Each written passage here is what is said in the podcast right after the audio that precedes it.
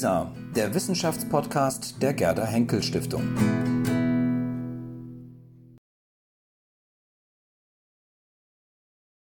The permeable border between film melodrama and the social context in which it is produced and consumed makes the reciprocal impact of film and society particularly relevant to the study of contemporary social issues. In this paper, I will look at the gradual but undeniable emergence of the discourse of civil rights in three films whose classic construction makes them exemplary of the form. Between Douglas Sirk's paradigmatic melodrama, All That Heaven Allows, um, 1955, and Todd Haynes' homage, almost 50 years later, Far From Heaven, 2002, um, there is Imitation of Life, the 1959 Sirk film, his last in America, that most foregrounds the crisis of racism that undergirds every societal issue in America today. The film can be seen as a crucible in which the repressed issues of the 1955 film are transformed into their fullest expression in the complex intersection of themes in Haynes's contemporary vision.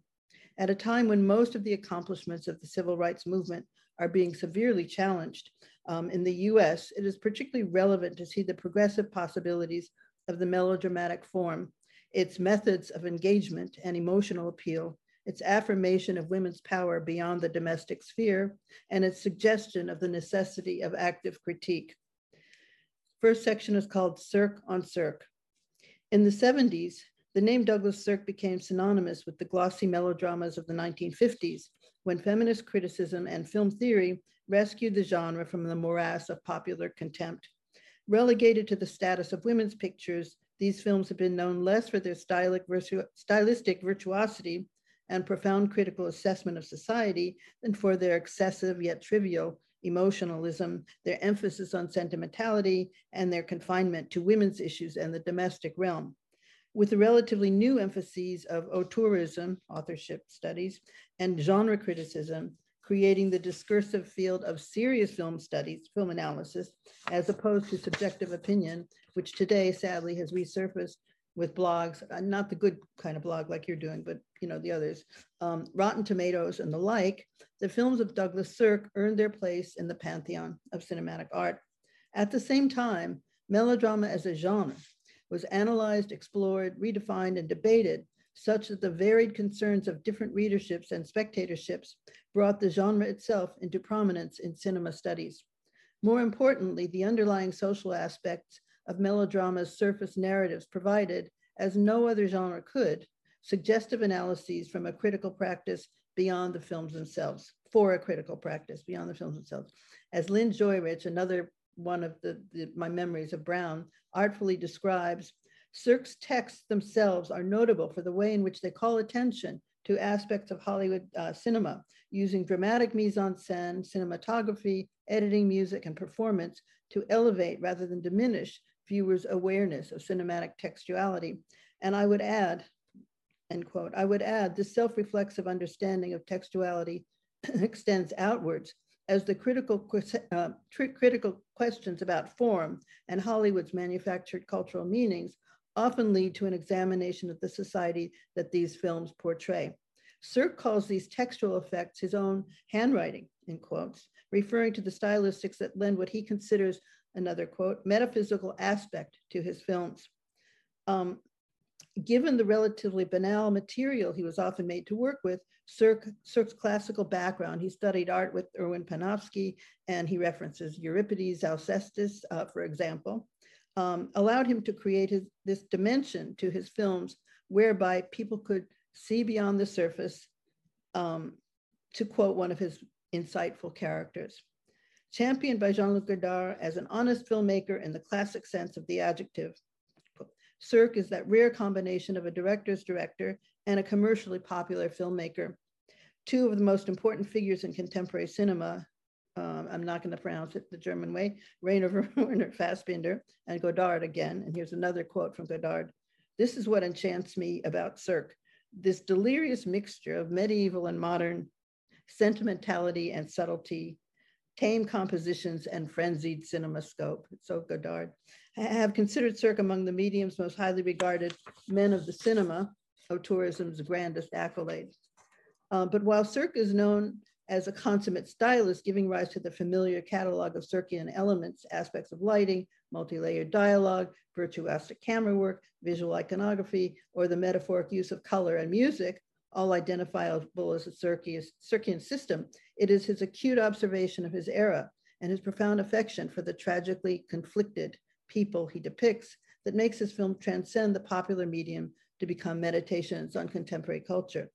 Jon Halliday, whose foundational 1972 book-length interview in the much missed Cinema One series entitled Sirk on Sirk, became the undeniable go-to text about the filmmaker. He has called Sirk the artist of an impossible America. Thus, in the 1970s, writing about Sirk um, began to emphasize the ways in which an incisive social criticism took form in subtle but emphatic ways within the framework of this extremely popular but apparently neutral commercial melodrama. Halliday points out that Sirk was able to historicize the melodrama, the American melodrama, building into it a highly suggestive critique of social relations in the guise of an entertaining, emotionally engaging, yet seemingly apolitical form. Other seminal texts and Sirk criticism of the 70s gave rise to a debate about melodrama as a form, a debate that has currency today, to this day. I'll outline the terms and explain, try and do it quickly, why my approach is a sort of hybrid argument, emphasizing practical political power rather than contrasting interpretations. The paradox of melodrama that was formulated around Sirk's films can be stated in the following way. It can be equally argued that Sirk's films reaffirm the institutions of the dominant culture, or they can attack and critique those same institutions. So you've got this dialectic. Um, Paul Willemen claims that there is a secondary discourse, stylization, exaggeration, intensification, parody, that critiques the surface reality of the dominant ideology. This all comes out of film theory of the 70s and this interest in, in finding new ways to enter a text, not just to, to observe, but to, to analyze the, the other, the, ram, the social ramifications. On the other hand, Laura Mulvey maintains that Sirk's films work as ideological safety valves by demonstrating contradictions in society, uh, Joel, without reading, really changing them or altering the ideological landscape. I expand the argument using Hanyo's terms, and he, his introduction was just so brilliant, um, uh, posed as a question. Can the affective and emotional strategies that define American film melodrama be seen as tools for a future feminist politics, or is the melodramatic mode detrimental to such a pro progressive politics? The two Sirk films and Haynes' rethinking of the form demonstrate a significant um, trend toward a more explicit socio-historical critique that, when paired with the evolution of the central female character, suggests a productive answer to that question. And you'll find out what that evolution is at the end here. Um, um, while all three films focus on a central female character, which is definitional for melodrama, there is a decisive move from personal self-awareness in all that heaven allows to racial subjectivity and imitation of life and finally, to a heightened awareness of America's racism that corrodes even the most innocent attempt at friendship and caring reciprocity. And now for a real treat, we have the American poet Joel Lewis to read his poem about Douglas Sirk. I'll, I'll tell you who he is once you, he, besides being my manservant, he's an acclaimed poet of the fourth generation of the New, of the New York School. And- Hello, we weren't able to get Susan Kohner, so there you're stuck with me. Uh, This is a poem that I wrote about 30, Is he on the screen? am I on the Can you- screen? Yeah, you are. Okay. Yeah, 30 years ago. um, And I've never circulated it because it almost violates the dictum that Charles Olson said that it's all right to be difficult, but you can't be impossible. Um, But this is the right audience for this. It's called Douglas Sirk's Impossible America. And it has a little quote from Douglas Sirk. This is a dialectic. There is a very short distance between high art and trash. And trash that contains an element of craziness is by this very quality nearer to art. Sort of anticipates Manny Farber's White Elephant Garden versus termite art. Paradise is the space between a diamond necklace and its reflection on a cocktail table. Access is a way to plan a day, each particular imparting on the eye's reach. Begin with things, then change them with lighting and perspective. Steam rising from a half empty mug. Books outlining the Western menu of ideas. And none of the principles see that everything, thoughts, desires, answers, arises expressly from the heart of the social. There is no lasting happiness in the world or quaint freedoms to realize dreams. Hitchhiking through the American winter, and up ahead, there's a billboard perched above a viaduct. People can't live alone, but they can't live together either. Say it with flowers, Sirk does. Everyday elements mixed by a crafty redactor. If you wish to remain a not other, then don't forget your galoshes. The sensuality of a shopping list, the vertical geography that maps a relationship, the do's and don'ts of upper class hell, the possible alternate opening, the pearled version of a Manhattan skyline. Once we get up in the air, I'm a different fella. No photos, please. You see, it's only surface. And remember what the old folks say better a hermit than a sociopath. Always the strange lure of dreams dreamt up by cameras and people. Thank you. Terrific. Thank you. We'll just leave that file there. Thank you. Okay, that was my solution. I read that poem. Um, well, this is the revised version, but I read a version of it when I start my um, Sirk unit in my melodrama classes. And, and as I said, he's considered the fourth generation of the New York School. Um, he was friends with Ted Berrigan, uh, um, Allen Ginsberg, Amiri Baraka, and a host of other poets. So that was a treat. That was my surprise treat that I put in there. Okay, now this section on All That Heaven Allows is called It's a White, White, White, White World. In All That Heaven Allows, recently widowed and gasped middle-aged Carrie Scott falls in love with her significantly younger and definitively, definitely lower class gardener, Ron Kirby, and must face opprobrium from her country club friends and her rotten kids, Ned and Kay. Hers is a personal struggle between a kind of autonomy represented by the wholesome individualism, um, uh, the wholesome and individualistic transcendentalism of Ron and the conventional familiar demands of the bourgeoisie and its hypocrisy. But it is, in fact, mainly a film about Jane Wyman's face, as illustrated by the plethora of close-ups and Sirk's own assertion of her visual perfection. He says, Sirk said, for me, films are an optical thing. The camera loves the light. You have to study the faces. The actor is the whole film. The face is the person. Lighting helps. And in this film, Carrie runs the gamut of emotions across the landscape of her face. And yet, in this lily white world where people of color literally do not exist, the heartbreaking core of Carrie's dilemma is the contrast of lifestyles. The social, articulated through the personal, is a question of money and status versus rugged individualism. To thine own self be true um, is Ron's enlightened motto. The much analyzed critique of bourgeois values of 1950s suburban America, especially by Halliday, remains encased in a world of white privilege.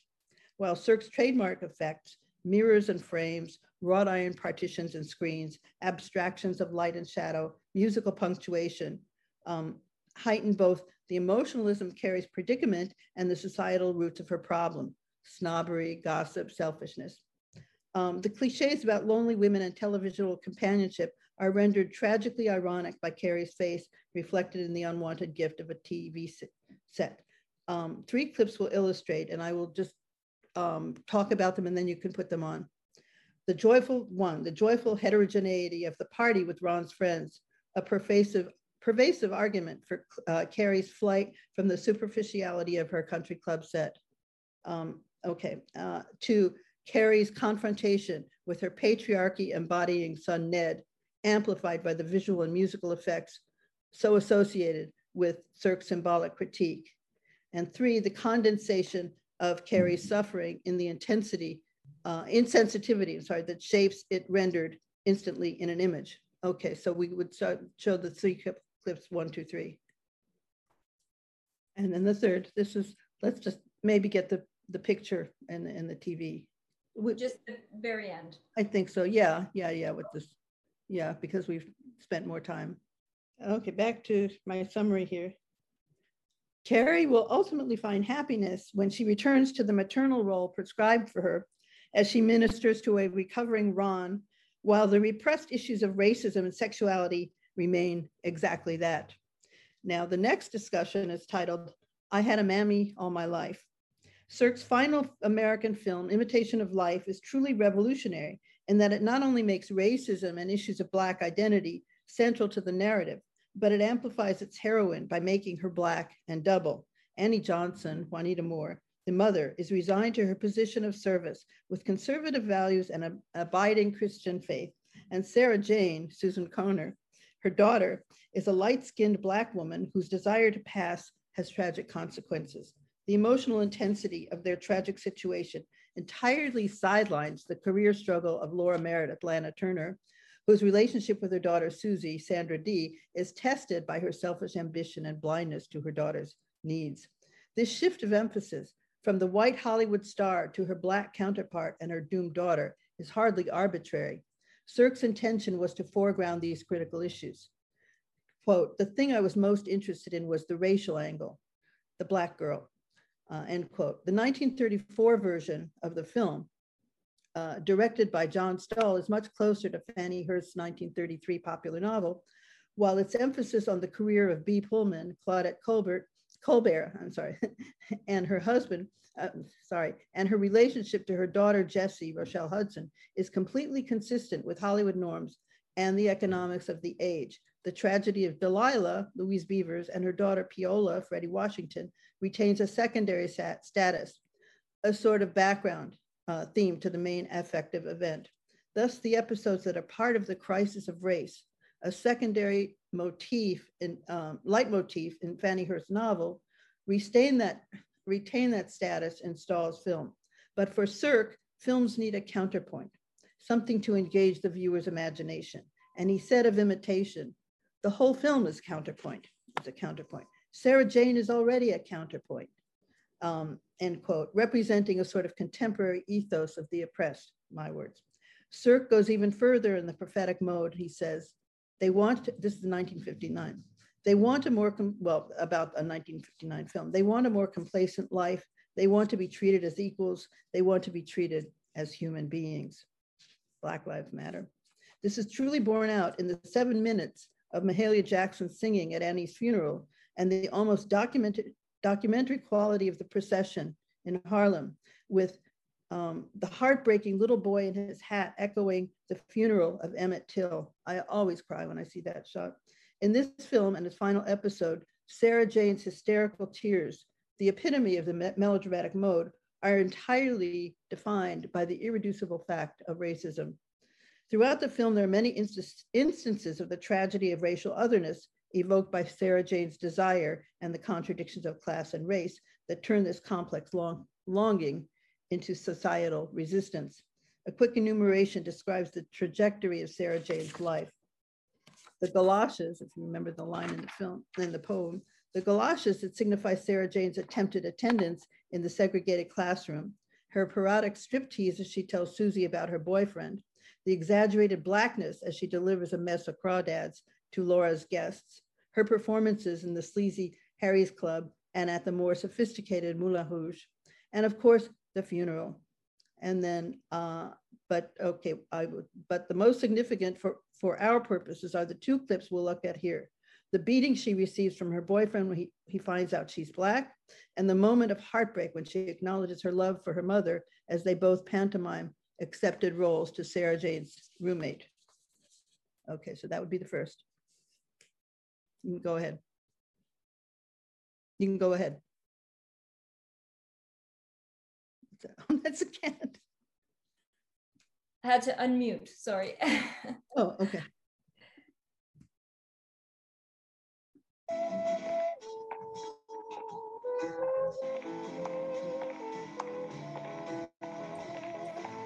Frankie, you're late. I thought you'd never get here. Well, let's walk down by the river. I want to talk to you. We can talk here. Frankie, I'm... I'm having trouble at home. Your mother? Yes. Frankie, You said you wanted to take a job in Jersey. Couldn't we run away? I'd do anything to be with you. Anything. That's not a bad idea. That's not a bad idea at all. Just tell me one thing. Yes? Is it true? Is what true? Is your mother a nigger? Tell me. Tell me! What difference does it make? You love me. All the kids talking behind my back. Is it true? No. Are you black? No, I'm as white as you. You're lying!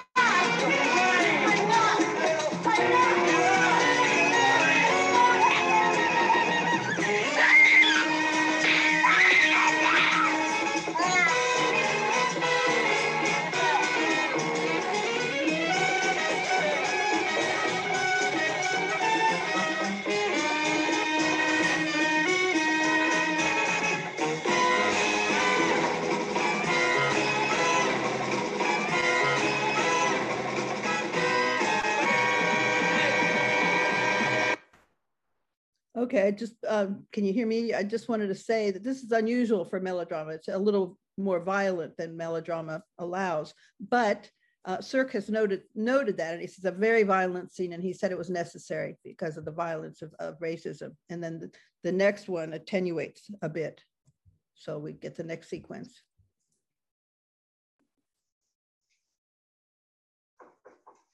Door's open. I'll be ready in a minute. I hope they're not here. Now, don't be mad, honey. Nobody saw me. Was you? You were there tonight. Why can't you leave me alone? I tried, Sarah Jane. You'll never know how hard I tried. Well, might as well pack. Look, crazy. I suppose you've been to the boss. Lost me my job, my friends. I've been my- no place. I didn't come to bother you. You won't. Not ever again. Spoil things for me here, and I'll just go somewhere else, and I'll keep on going until you're so tired, so- Baby, I am tired. I'm as tired as I ever want to be. You mind if I sit down? Yes, I do. Somebody's coming. That's why the door was unlocked. I'll only stay a minute. I just want to look at you. That's why I came. Are you happy here, honey? Are you finding what you really want? I'm somebody else. I'm white. White. White!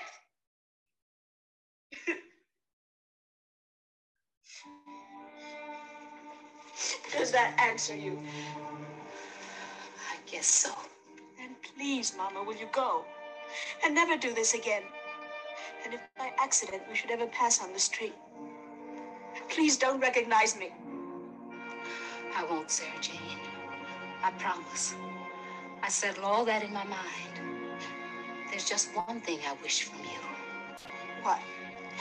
If you're ever in trouble, if you ever need anything at all, if you ever want to come home and you shouldn't be able to get in touch with me, will you let Miss Laura know? Yes. Yes, anything. Now, will you go? That wasn't all I wanted, honey. That was only part of it. What's the rest? I'd like to hold you in my arms once more, like you were still my baby. All right, Mama. All right. Sarah Jane. Oh, my baby. My beautiful, beautiful baby. I love you so much. Nothing you ever do can stop that. Mama. Oh, Mama. Mama. Oh, my baby.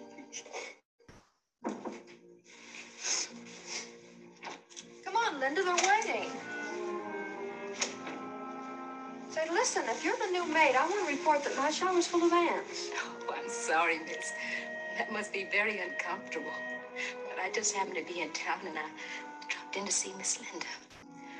I used to take care of her. Well, I guess I'll be running along. My plane's leaving in a little while. Miss Linda.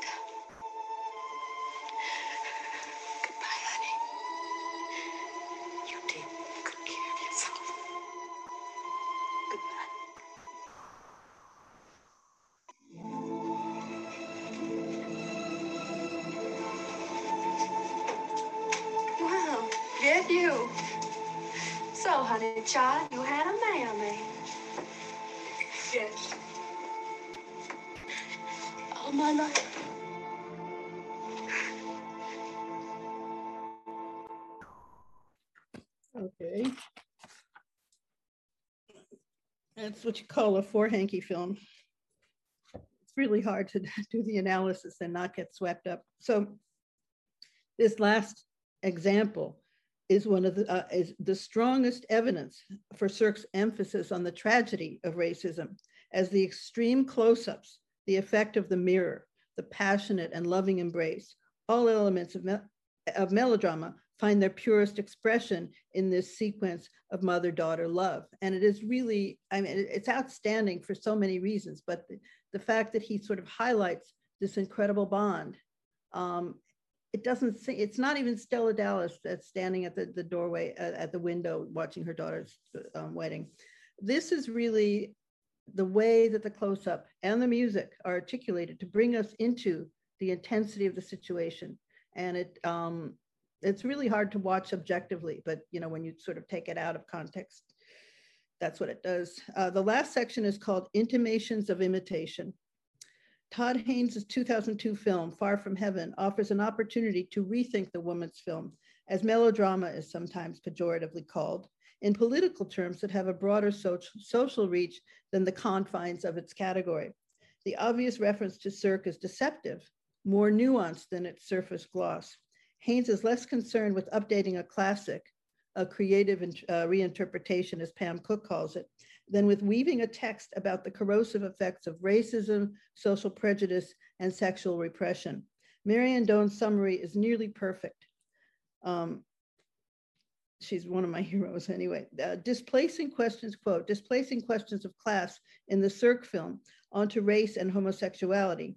Far from Heaven situates its female protagonist as the pivotal fi figure in addressing these issues the figure who must negotiate the constricting and repressive social mores of small town America in the 1950s, end quote.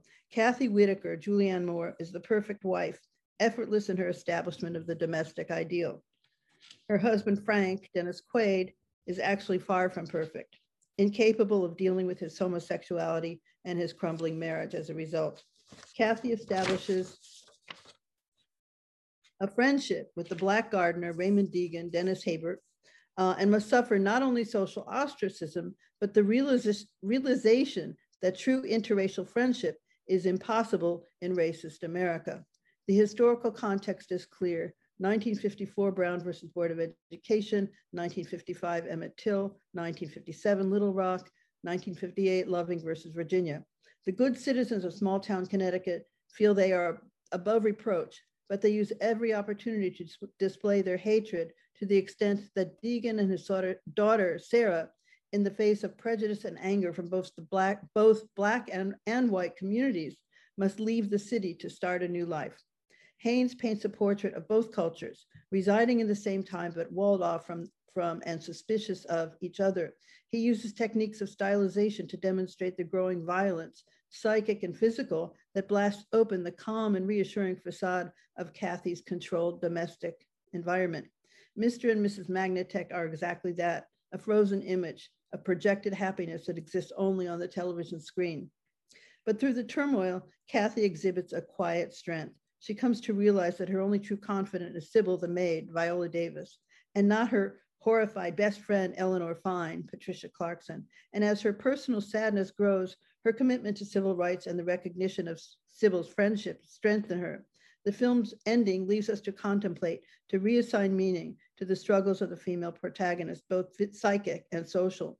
Haynes has said that he wanted to leave um, the, end, the ending open, bittersweet, and inviting reflection, not because of Sirk's famous irony, but because, as John Gill speculates, he preferred ambiguity to closure. Or as Richard Porton identifies it, one of Haynes's most deeply held Freudian convictions, articulated by a character in Dark Waters. There is no resolving conflict. The conflict is the process of life. That's a quote through a character, but it's Haynes.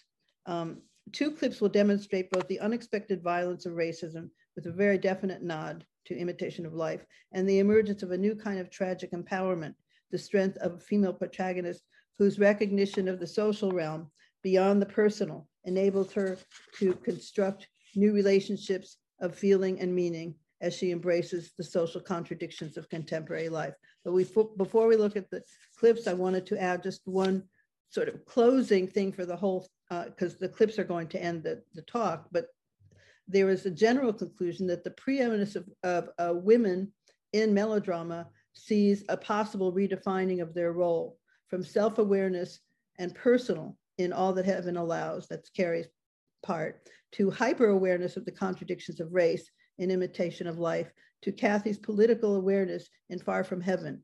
The focus is on women and new definitions of the female um, protagonist ensue. Now we'll look at the, let's see, uh, uh, I would just, yeah, um, right. Um, uh, two clips will demonstrate, oh, I, I read this already, right? And the strength of the female, uh, right, protagonist block. So now we have the first clip from Far From Heaven. Frank, hold on. Eleanor, can I call you back? Uh, Frank just walked in. Of course, you go ahead. I'll call you later. Frank? What are you doing home? Is everything all right? Just tell me one goddamn thing. What? Is it true what they've been saying?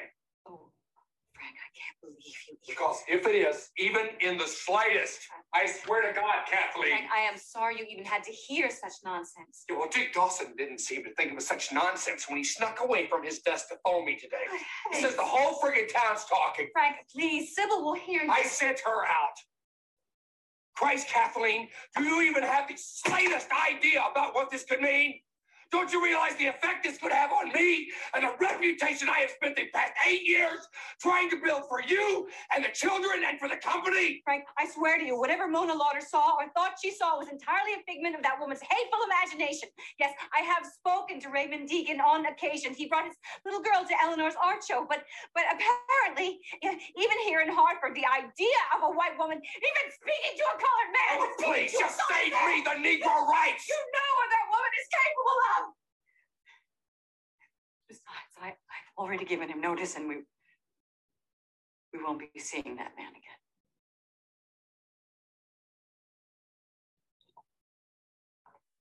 Fine.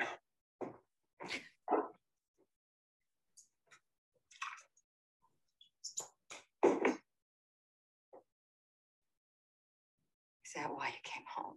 Because of what Dick said?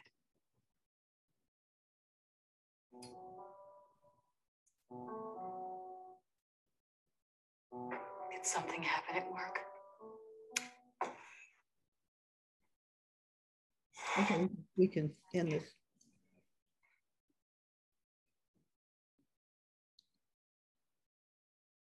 And this is the ending of the film.